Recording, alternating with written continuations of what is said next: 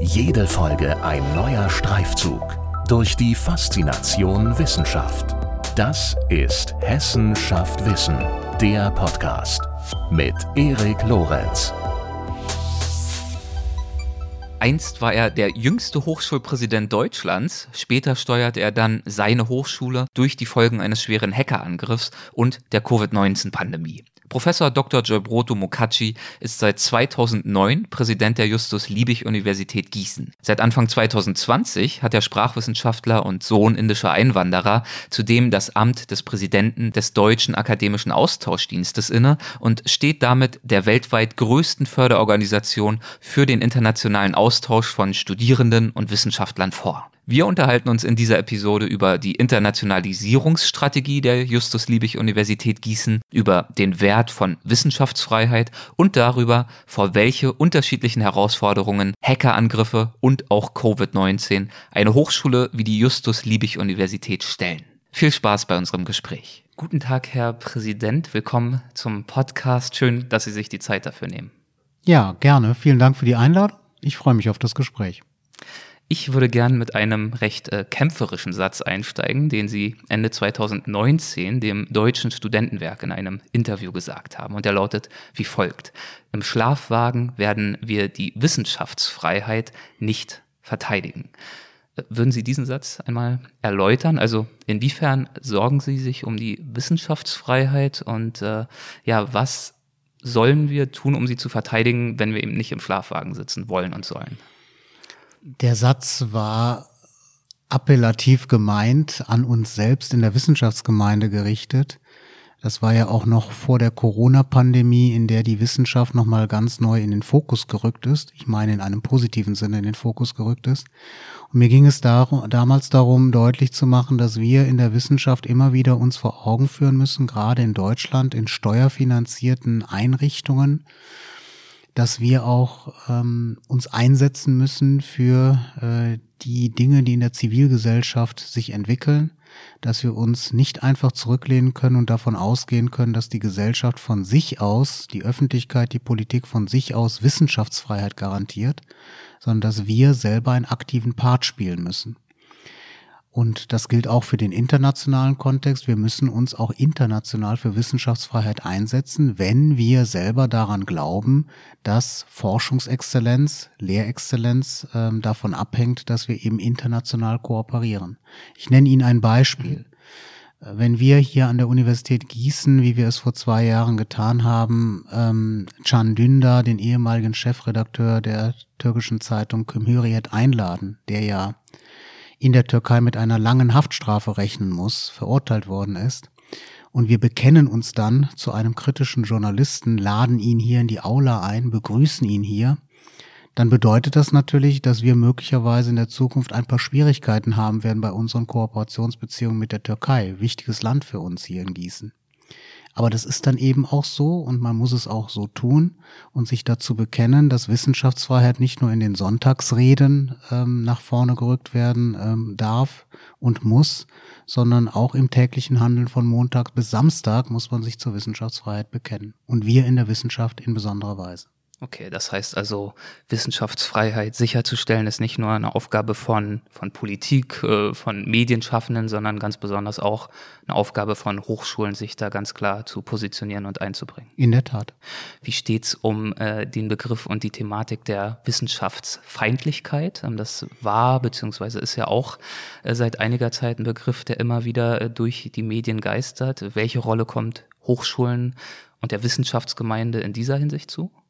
Ich denke, wir als Wissenschaftsgemeinde müssen immer wieder deutlich machen, wie Wissenschaft funktioniert. Wir sehen das ja gerade in der Corona-Pandemie wie unterm Brennglas, dass die Gesellschaft sich zunehmend für Wissenschaft, wissenschaftliches Arbeiten, wissenschaftliche Methoden interessiert.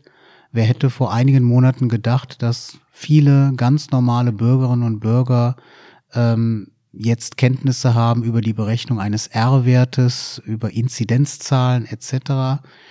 Und wir merken auch, es gibt ein zunehmendes Verständnis dafür, dass eben in der Wissenschaft äh, es nicht so funktioniert, dass wir eine Wahrheit verkünden oder dass wir gar politische Entscheidungen treffen könnten, sondern wir in der Wissenschaft ähm, folgen mit State-of-the-Art-Methoden ähm, der Suche nach der Wahrheit, haben aber auch immer wieder Zweifel, haben unterschiedliche Optionen und dieses wissenschaftliche Arbeiten müssen wir deutlich machen.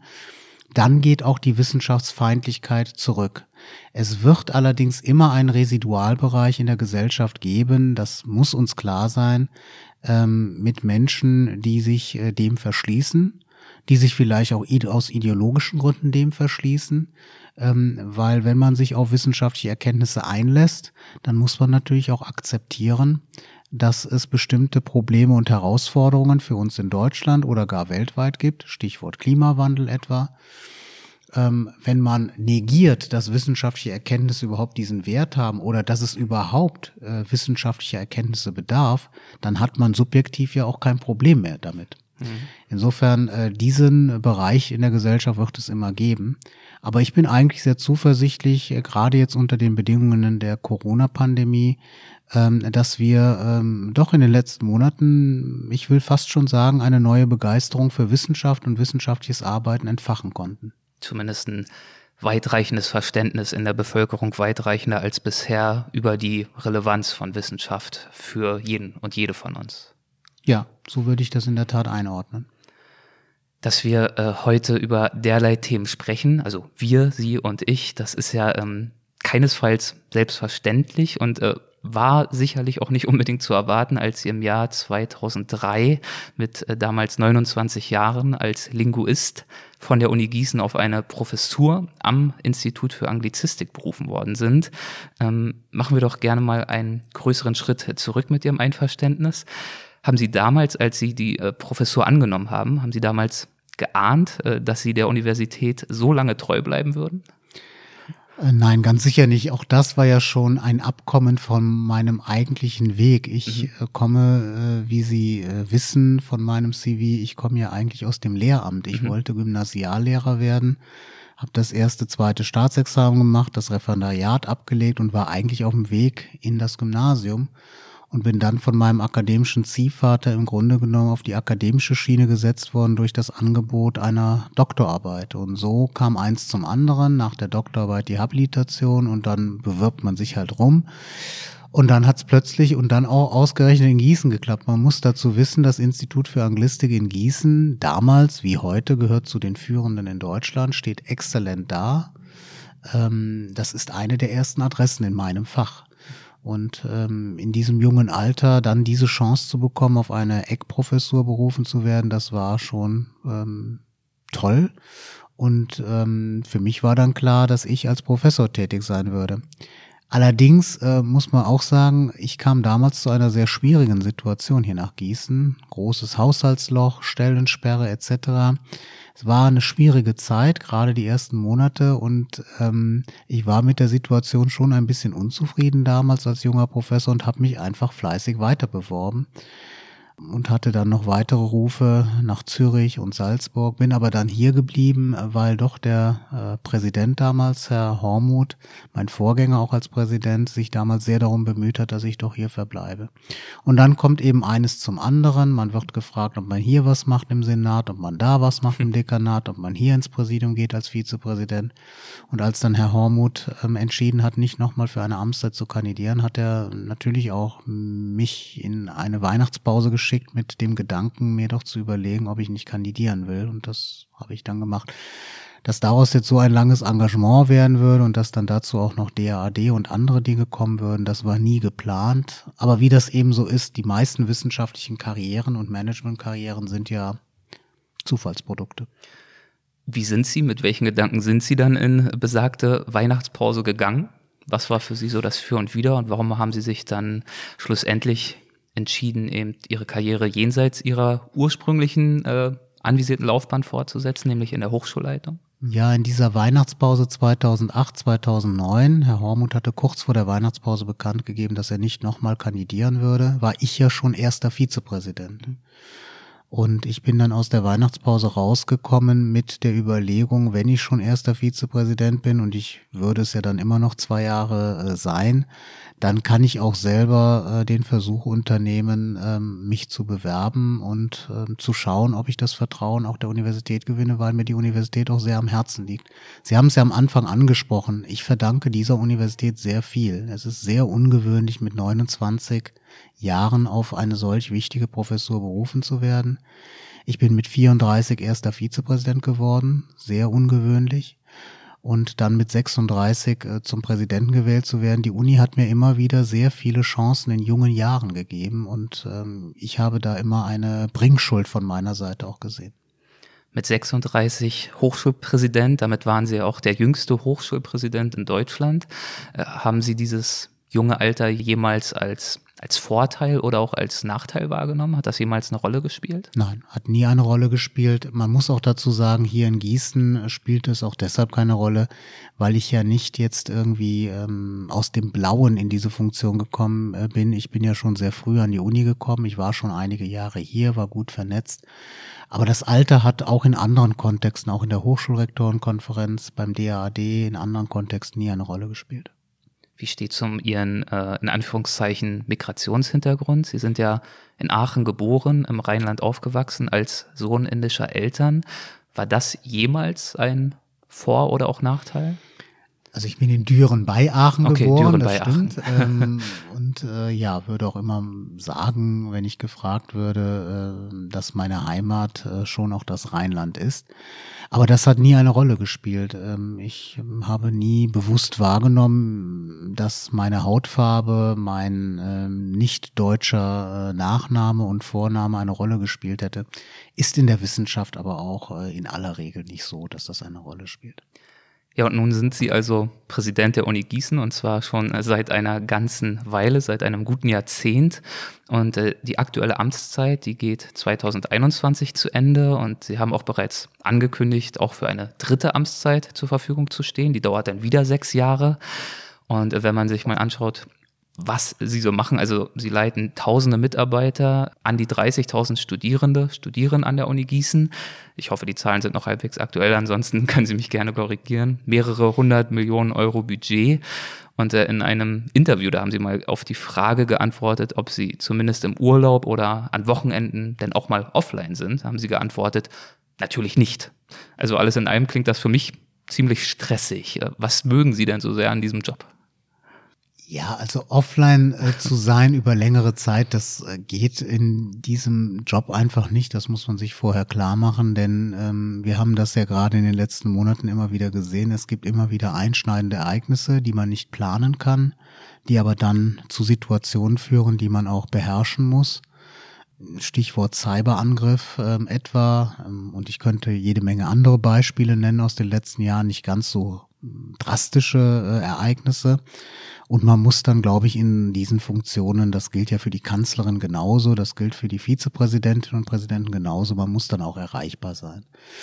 Insofern ist das per se kein Stress. In ganz vielen Leitungsfunktionen in der Politik, in der Wirtschaft muss man irgendwie auch im Urlaub, auch am Wochenende erreichbar sein.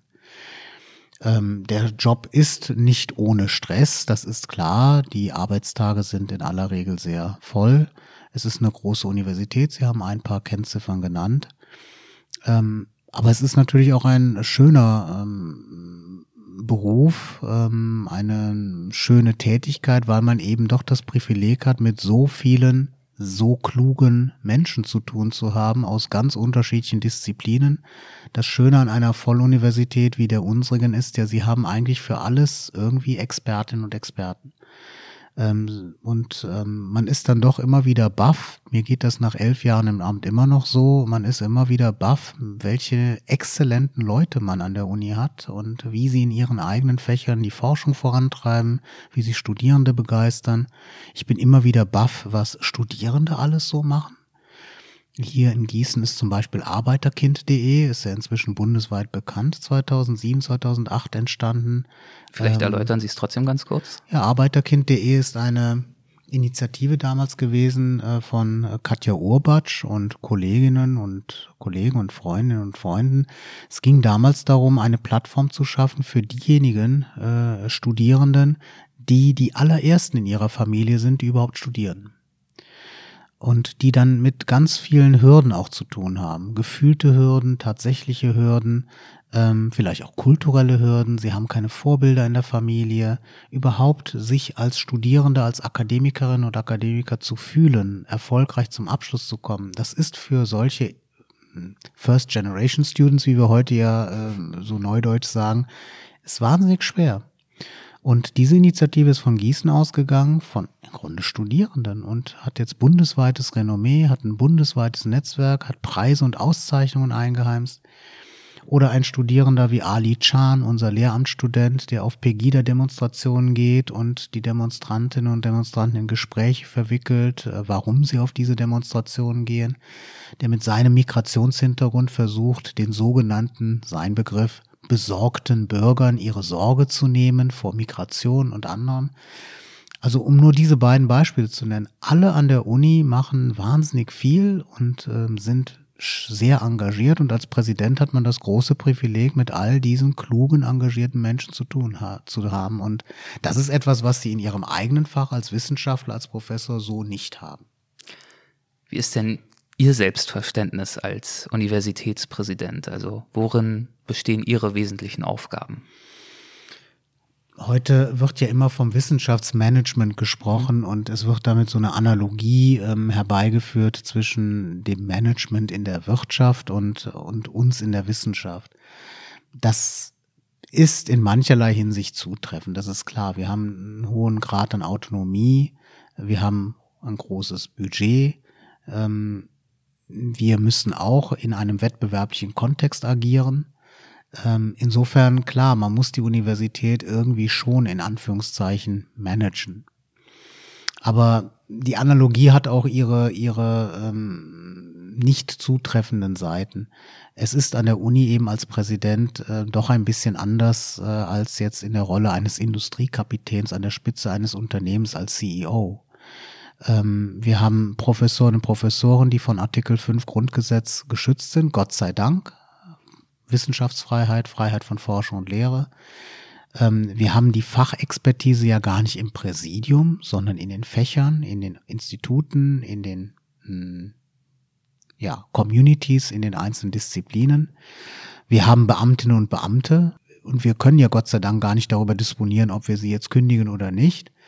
Das heißt, wir haben mit einem sehr freiheitlichen Lehrkörper und Forschungs, mit einer Forschungsgemeinschaft zu tun und mit Studierenden, die ja völlig freiwillig zu uns kommen. Ich, ich kann ja äh, Studierende nur für uns gewinnen durch gute Angebote, durch eine gute Betreuung. Sie können jederzeit sich woanders einschreiben.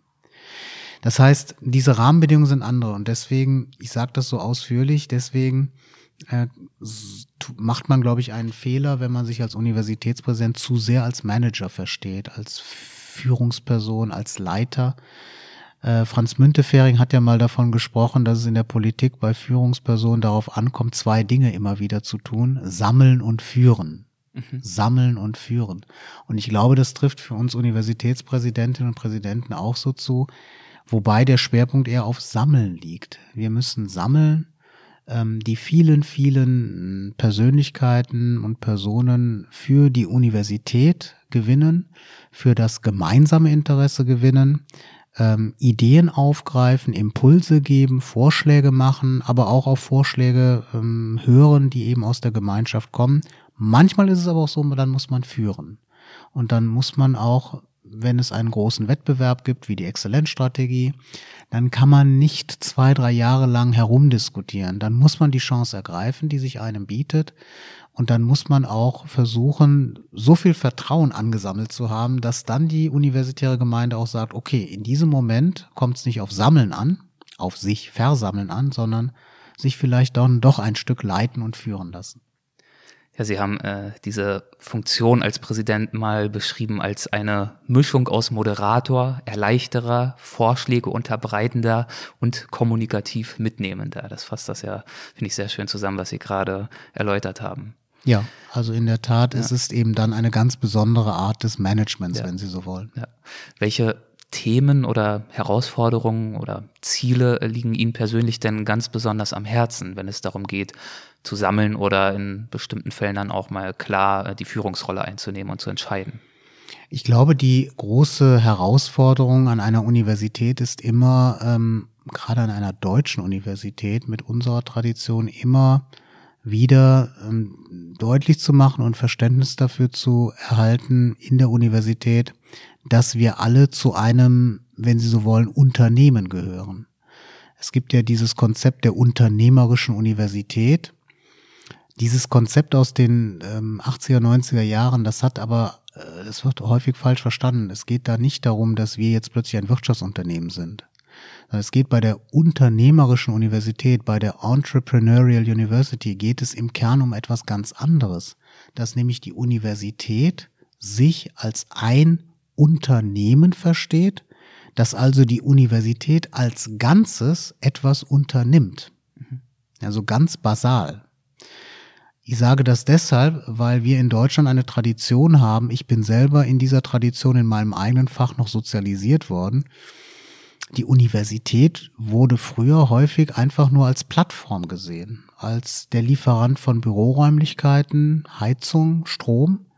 Aber das, was eine Universität dann ausmacht, das fand nach dem Selbstverständnis äh, der meisten dann in den Fächern statt. Heute haben wir eine ganz andere Situation. Die Universität wird gerankt, die Universität als Ganzes ist im Wettbewerb und dann sitzen Juristen bis zu Veterinärmedizinern in einem Boot und immer wieder Verständnis dafür zu ähm, gewinnen, dass wir eben alle in diesem einen Unternehmen JLU sind und als Juristen bis Veterinärmediziner gemeinsam am Erfolg der Universität zu arbeiten haben, das ähm, ist, glaube ich, und das wird auch bleiben, eine besondere Herausforderung. Würden Sie uns einmal einen äh, Überblick geben über dieses Unternehmen JLU, also darüber, wofür es heute steht und also Sie haben gesagt, es ist eine Volluniversität, aber vielleicht trotzdem, wo auch äh, mögliche Schwerpunkte liegen und was die Universität vielleicht auch auszeichnet? Die Universität ist eine Volluniversität. Wir haben in unserem Entwicklungsplan, den wir gerade verabschiedet haben, etwas übernommen aus dem alten Entwicklungsplan, ähm, einen Begriff, der da lautet differenzierte Volluniversität. Die Universität ist sich also völlig darin einig, ja, wir haben eigentlich alle Fächer, von den Rechts- und Wirtschaftswissenschaften bis hin über die Geistes- und Sozialwissenschaften, die Psychologie, Sportwissenschaft, die Naturwissenschaften, die Lebenswissenschaften.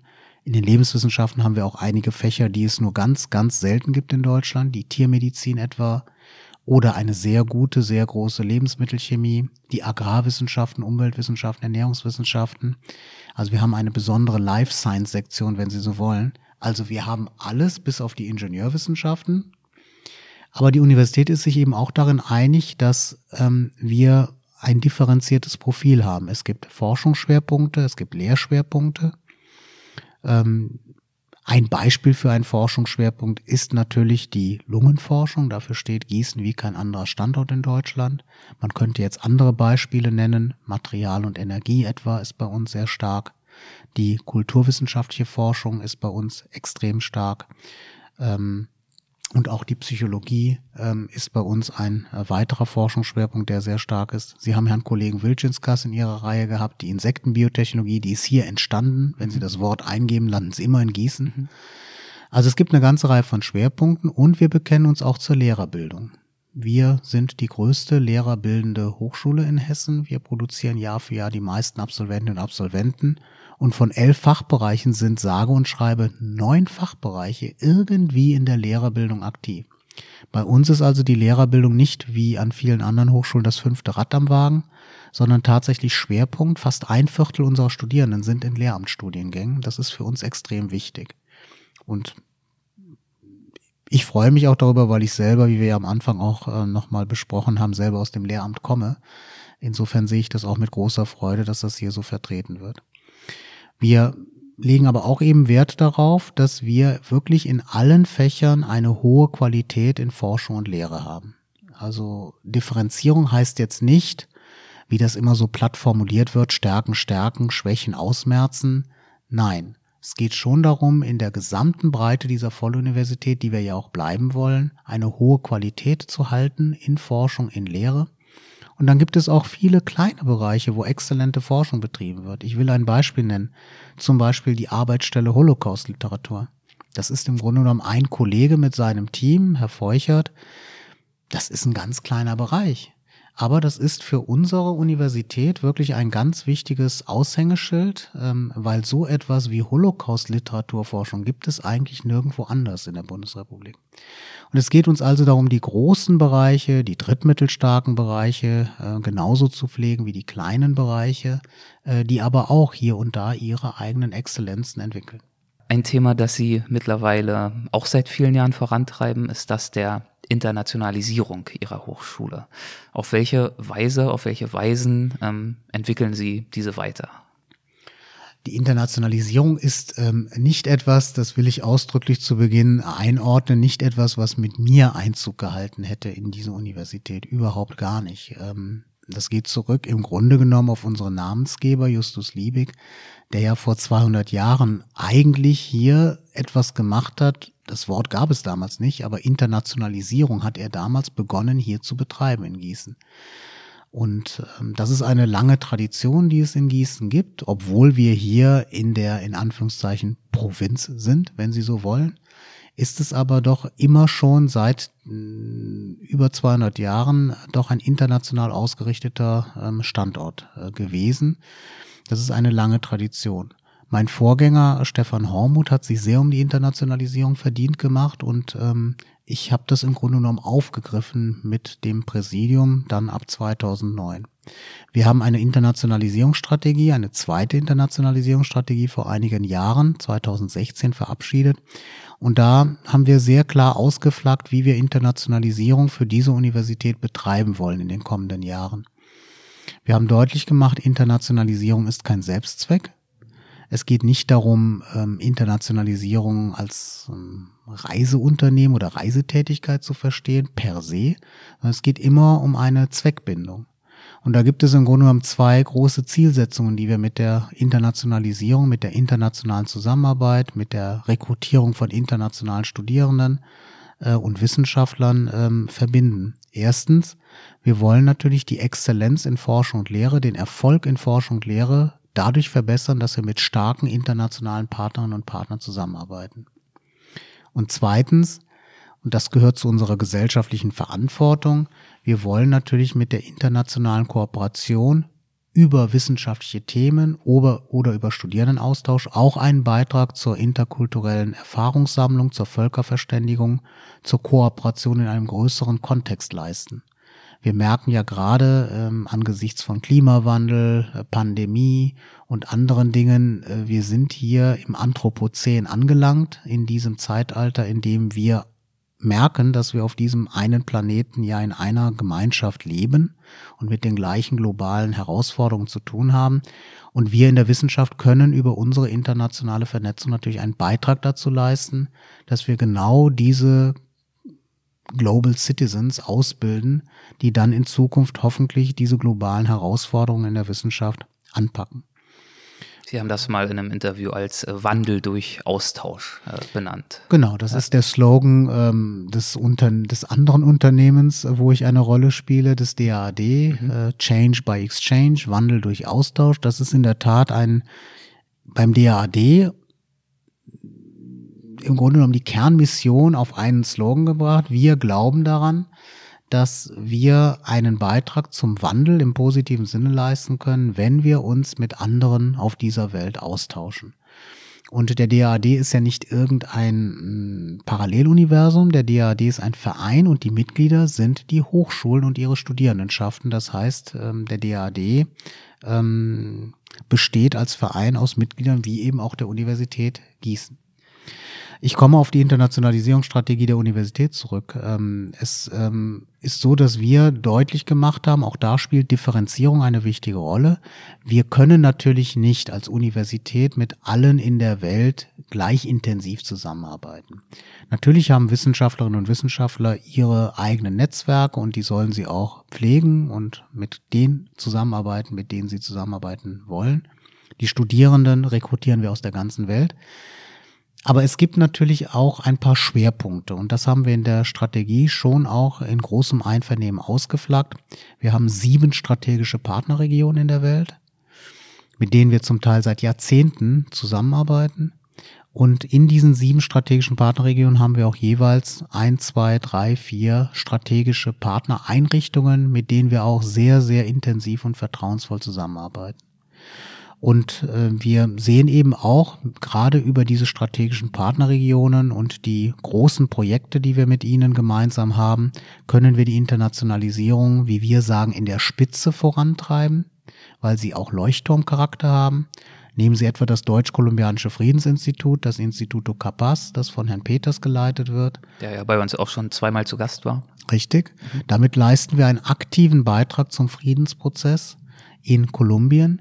Und wir sind die Universität in Deutschland, die am längsten, von allen Universitäten am längsten in Kolumbien aktiv ist, nämlich seit Anfang der 60er Jahre. Und dann ist es klar, in Südamerika ist unsere Partnerregion natürlich Kolumbien. Und so kann man eben durch verschiedene Weltgegenden durchgehen. Wir sagen aber auch immer wieder deutlich, Internationalisierung in der Spitze, in der Spitzenforschung ist das eine, aber wir brauchen auch immer wieder äh, das Bekenntnis zur Internationalisierung in der Breite.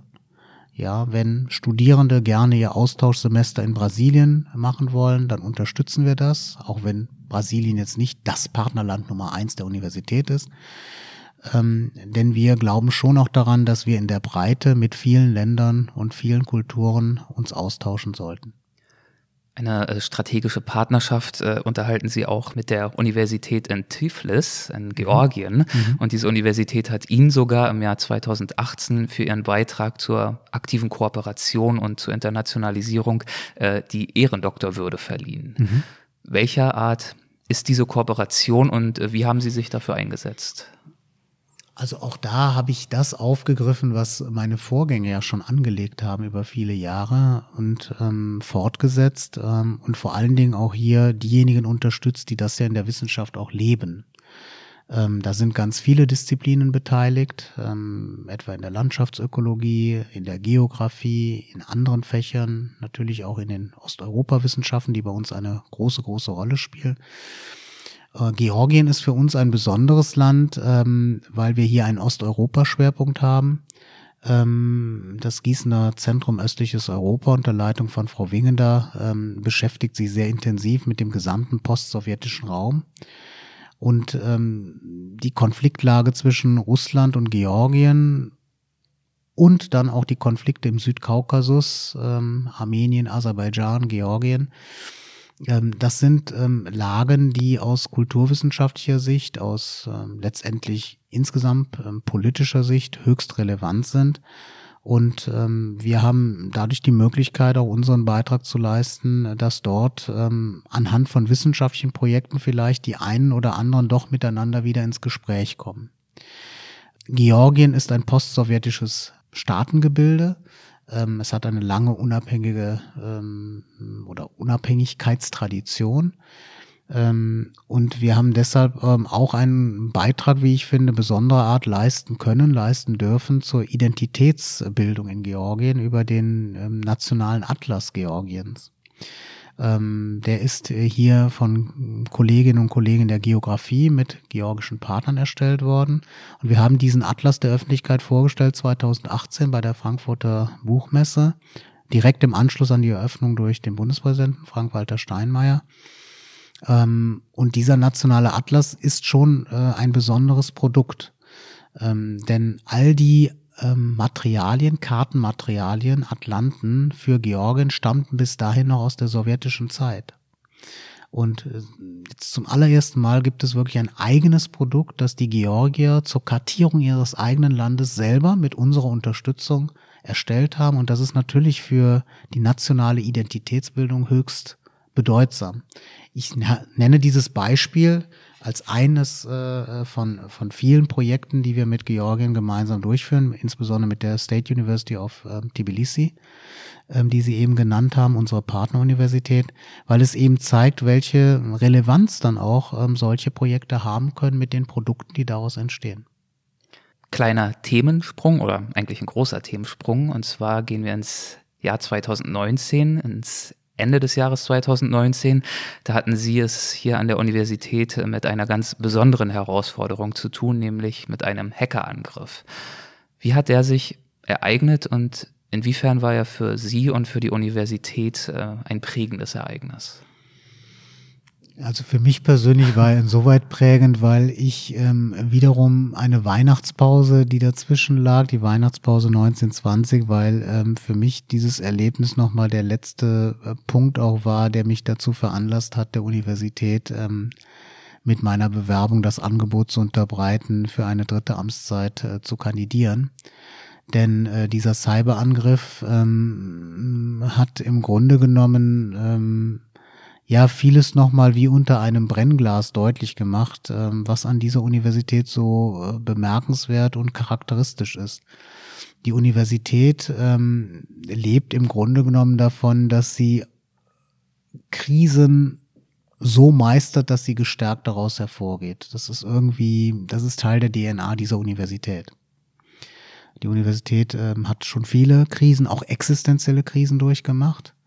Und sie hat aber immer wieder einen Weg gefunden, aus der Krise doch etwas zu machen, die Chance darin zu sehen, letztendlich, wenn man dann mit einem längeren Blick dann drauf äh, zurückschaut, gestärkt aus der Krise hervorzugehen. Der Cyberangriff war natürlich äh, für uns ein Schock. Ähm, man hat ja danach auch gesehen, andere Universitäten werden genauso angegriffen ähm, und ähm, haben sich ja dann auch bei uns erkundigt, wie wir äh, so ähm, damit umgegangen sind, was unsere Erfahrungen gewesen sind. Das war ja ein sehr weitreichender Angriff. Aber dieser Totalausfall, ähm, der war bis dahin einmalig ähm, im, im universitären Bereich. Und ähm, wir haben uns als universitäre Gemeinde, das kann ich glaube ich schon so sagen, für alle an der Uni doch recht gut ähm, geschlagen. Wir haben es geschafft, über ähm, Improvisation den Lehrbetrieb aufrechtzuerhalten. Ähm, wir sind zu Zettelkästen in der Bibliothek zurückgekehrt. Wir haben wieder analoge Semesterapparate äh, eingeführt. Wir haben ähm, im Krisenmanagement sehr, sehr vieles gelernt in dieser Zeit. Ähm, die Studierenden sind bei der Stange geblieben. Ähm, die Lehrenden haben improvisiert. Ähm, es war ein ziemlicher Einschnitt und es war eine Belastung für alle. Aber ich würde sagen, im Rückblick äh, war es auch etwas, wo nochmal das Beste wirklich an der Universität herausgekommen ist, nämlich die Resilienz, die diese Universität eben auch auszeichnet. Letztendlich profitieren wir ein Stück weit in der Corona-Pandemie äh, von dieser Krise davor. Das wäre natürlich genau die nächste Frage gewesen, denn genau dieser ganz andere, diese ganz andere Art von Virus lauerte ja dann direkt ein paar Monate später. Und Sie haben ja gerade schon von Improvisation gesprochen und von anderen äh, Fähigkeiten, die zum Einsatz gekommen sind und Sie vielleicht auch gestärkt haben als Team und als Institution. Inwiefern konnten Sie denn von diesen Erfahrungen profitieren in der jetzigen Na, einfach, Situation? weil wir auch die ganzen Routinen schon hatten. Einen Krisenstab, der sich mit dem Cyberangriff, dem Krisenmanagement beschäftigt hat. Ähm, wir haben im Grunde genommen mit dem Krisenstab Corona ja daran direkt angeknüpft. Ähm, wir hatten auch dadurch schon eine Situation seit dem 8. Dezember, wo viele an der Universität, etwa in den Dekanaten, in den Teileinrichtungen, schon darauf gepolt waren, relativ schnell auch Entscheidungen zu treffen und eben auch eine Bereitschaft zu zeigen, auch ungewöhnliche Wege zu gehen. Für uns war das natürlich besonders ähm, herausfordernd, das können Sie sich ja vorstellen. Cyberangriff, Shutdown der Systeme, langsames Wiederhochfahren mit erweiterten Sicherheitsstandards. Aber in diesem Wintersemester 2019-20 ging über längere Zeit alles, aber eben nicht digital. Jetzt haben wir unmittelbar danach ein Semester, da geht alles aber eben nur digital. Sie können sich vorstellen, dass das für das Rechenzentrum und für alle im IT-Bereich Tätigen an der Universität ein enormer Belastungstest gewesen sind. Man muss auch dazu sagen, die Aufräumarbeiten des Cyberangriffs sind bis zum heutigen Tage nicht abgeschlossen. Es funktioniert zwar alles so, wenn man von außen drauf guckt, auch die wichtigen Systeme sind alle da, aber es gibt eine Reihe von Systemen, die wir eben ganz anders wieder neu aufbauen um die Sicherheitsstandards nochmal deutlich höher zu fahren. Und diese Aufräumarbeiten, die sind ein Stück weit jäh unterbrochen worden durch die Corona-Pandemie, weil dann die Priorität natürlich war, alles daran zu setzen, um uns für das digitale Semester ab äh, Mitte April zu rüsten. Also wir haben immer noch zwei Krisen gleichzeitig, die wir bewältigen müssen. Die Aufräumarbeiten und das Neuaufsetzen der IT-Strukturen, das ist noch nicht abgeschlossen. Und gleichzeitig die Corona-Pandemie, die uns jetzt ja in das zweite, vorwiegend digitale Semester führen wird. Würden Sie sagen, dass sich auch diesbezüglich schon ja, Chancen erkennen lassen oder äh, Dimensionen, in Bezug auf welche Sie sich gestärkt fühlen durch die Herausforderung der Krise?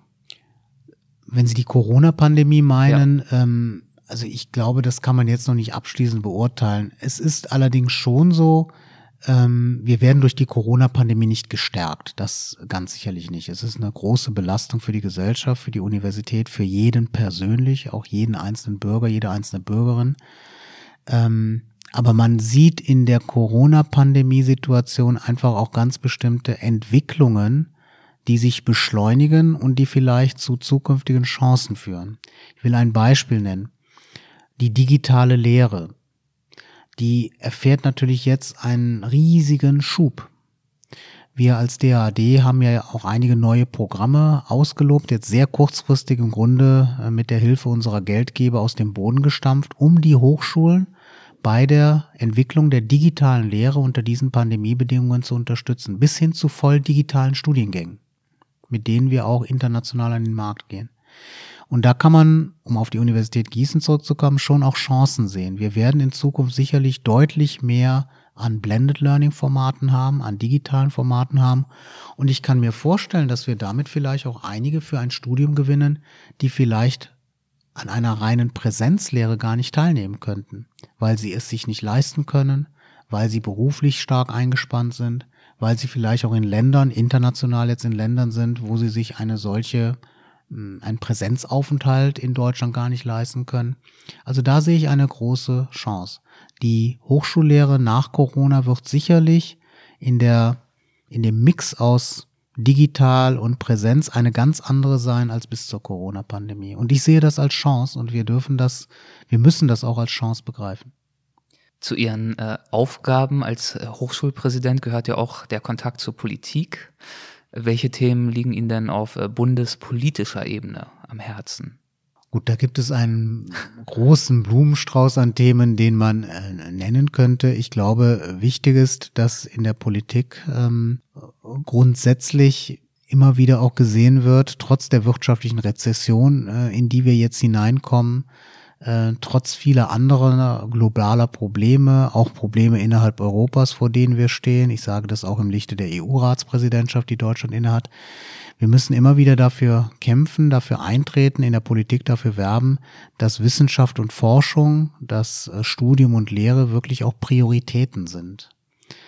Ähm, das war jetzt 10, 15, 20 Jahre lang, ich will das mal ein bisschen pointiert sagen, fast ein Selbstläufer. Die Politik hat in Deutschland parteiübergreifend, länderübergreifend, Bund und Länder gemeinsam vieles, vieles richtig gemacht in den letzten 15, 20 Jahren. Das zeigt sich ja auch daran, dass Deutschland inzwischen eine der Top-Destinationen für internationale Wissenschaftlerinnen und Wissenschaftler und Studierende ist. Wir sind direkt letztes Jahr ähm, zum ersten Mal direkt hinter den drei englischsprachigen Ländern ähm, USA, Großbritannien, Australien gewesen. Wir haben Frankreich überholt. Und das zahlt sich eben aus, dass so viel investiert wurde, so viele Bund-Länder-Programme aufgestellt wurden, äh, so viel auch gemacht wurde an den Hochschulen. Und ich habe die große Befürchtung, dass angesichts der enormen Herausforderungen, vor denen wir stehen, wirtschaftlich, gesellschaftlich, ähm, dass äh, wir in der Wissenschaft ein bisschen ins Hintertreffen geraten. Und wenn Sie nach der einen großen Herausforderung fragen, würde ich meinen, wir müssen in der Wissenschaftsgemeinde alle miteinander dafür werben, darum kämpfen, und man sieht das ja in der Corona-Pandemie, wie wichtig die Wissenschaft auch ist, äh, darum kämpfen, dass die Wissenschaft, die Forschung, die Bildung, Studium und Lehre Prioritäten bleiben. Wir sind mit einem äh, Zitat eingestiegen aus einem Interview, das Sie dem Deutschen Studentenwerk Ende 2019 gegeben haben. Und ich würde gern den Hauptteil unseres Gesprächs auch äh, mit einer weiteren Aussage aus jenem Interview beenden. Eine Aussage von Ihnen, die heute in ganz besonderem Maße sehr äh, zeitgemäß anmutet und die lautet wie folgt. Der Kampf gegen Rassismus und Diskriminierung ist in besonderem Maße auch die Aufgabe der Wissenschaft.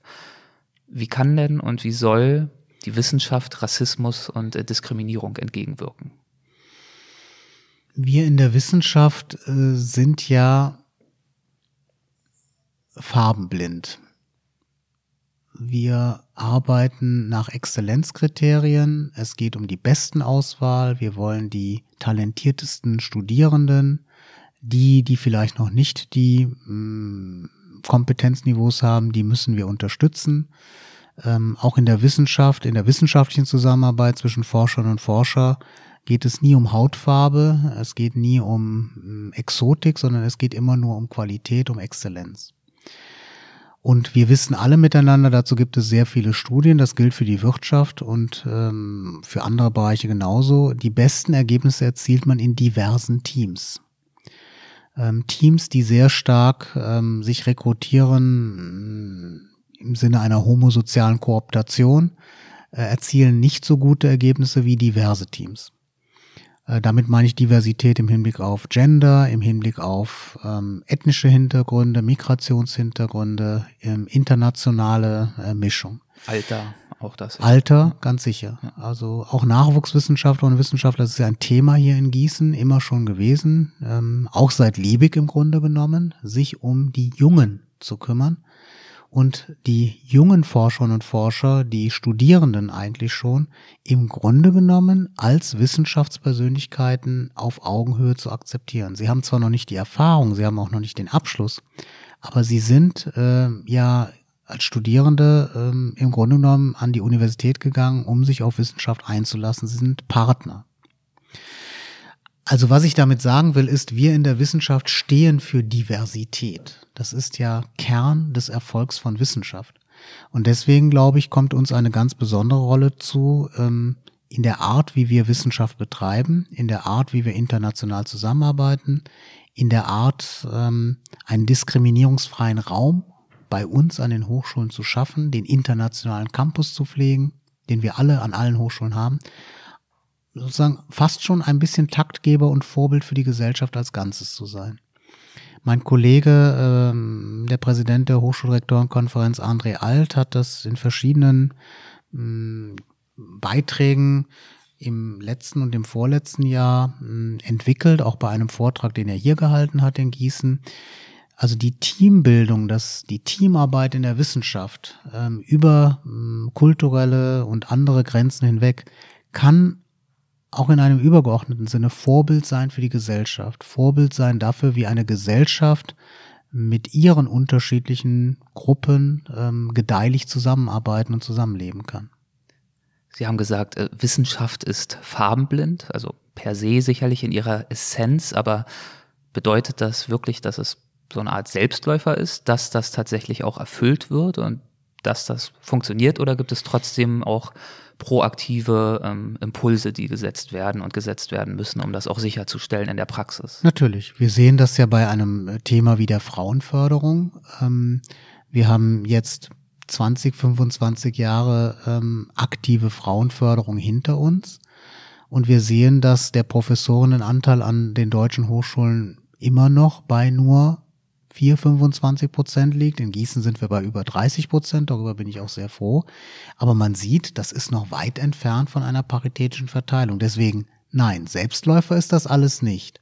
Aber wir haben ein Selbstverständnis, aus dem wir ableiten müssen, dass wir in besonderer Weise uns einsetzen müssen für Diversität, für Antidiskriminierung, für Frauenförderung, für Chancengleichheit. Das ist ein Selbstanspruch. Aber den Selbstanspruch müssen wir natürlich auch immer wieder einlösen durch Aktivitäten bei uns. Und ähm, ist natürlich auch ähm, so, dass wir an den Hochschulen da in einer nicht ganz einfachen Situation sind. Wir äh, setzen uns natürlich für Weltoffenheit, Toleranz, äh, Diversität ein. Auf der anderen Seite sind wir aber ja auch Diskussionsplattformen wir sind ja nicht nur ähm, für Forschung und Lehre zuständig, wir haben auch eine dritte Mission, eine Third Mission, wie es heute immer so heißt, Transfer. Wir wirken in die Gesellschaft. Wir machen ganz viel von der Kinderuni bis zur Ringvorlesung des Präsidenten und das machen alle Hochschulen. Ähm, wir erklären, wie Wissenschaft funktioniert. Dazu gehört aber dann auch, dass wir aushalten müssen, dass es sehr, sehr unterschiedliche Meinungen geben kann. Das heißt, auf der einen Seite haben wir als Universität eine Position pro Weltoffenheit und ähm, für Diversität und für Migration und für die Gewinnung von internationalen Wissenschaftlerinnen und Wissenschaftlern und Studierenden. Auf der anderen Seite müssen wir es aber auch gerade an den Hochschulen aushalten, wenn es unterschiedliche Meinungen zu Themen wie Migration gibt, solange diese Positionen überspannt werden vom Grundgesetz, das ist klar. Und da gibt es natürlich eine gewisse Ambivalenz und das ist eine Herausforderung für uns Hochschulen, gerade in diesen Zeiten, ähm, ja, wo es um Fake News und, und Wissenschaftsfeindlichkeit geht und um andere Positionen, die uns vielleicht nicht schmecken, die aber zulässig sein können bis zu einem gewissen Grad. Und äh, wir müssen als Hochschulen auch die Kraft haben, ähm, solche Positionen auszuhalten. Das schmeckt mir nicht, das schmeckt uns nicht. Das ist aber auch eine Frage, wenn Sie so wollen, von Freiheit, die wir in Anspruch nehmen, aber eben auch anderen gewähren müssen. Ich würde gern äh, zum Abschluss zu einer Rubrik kommen mit Ihrem Einverständnis, die wir in jeder Folge haben. Das sind die Halbsätze. Mhm. An der Linguistik begeistert mich. Der analytische Zugriff auf die Art, wie wir Sprache verwenden und wie Sprache aufgebaut ist als beruflichen Erfolg definiere ich für mich? Wenn die Universitätsmitglieder das Gefühl haben, dass sie bei einem erfolgreichen Unternehmen JLU tätig sind. Zu den wesentlichen Stärken der deutschen Wissenschaft gehört aus meiner Sicht die hohe Qualität in der Breite und die nicht zu starke Hierarchisierung, wie wir es aus anderen Systemen kennen für Universitäten wie unsere, äh, hier die JLU, sehe ich die größten Chancen der Digitalisierung in? In der Weiterentwicklung der äh, Lehre, denn dort haben wir noch nicht alle Optionen der digitalen Lehre, des Blended Learning ähm, bisher genutzt.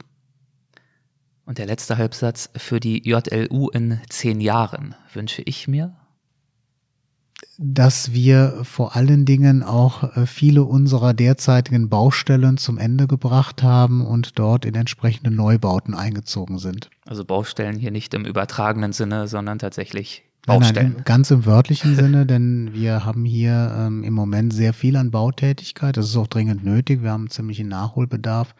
Aber es, geht, es zerrt auch ein bisschen an den Nerven von den letztendlich Beschäftigten und Studierenden, wenn sie dann in einem Gebäude äh, sind und das ist umringt von Baustellen wie am Philosophikum. Also Baustellen, das ist schon ein Thema bei uns. Und auch noch für das nächste Jahrzehnt oder könnte das auch schneller gehen? Nein, also das wird ein Dauergeschäft äh, bleiben für längere Zeit. Wir haben einen ziemlichen Nachholbedarf. Ungefähr 60 Prozent unserer Flächen sind erneuerungs- und sanierungsbedürftig. Ähm, das ist auch anerkannt.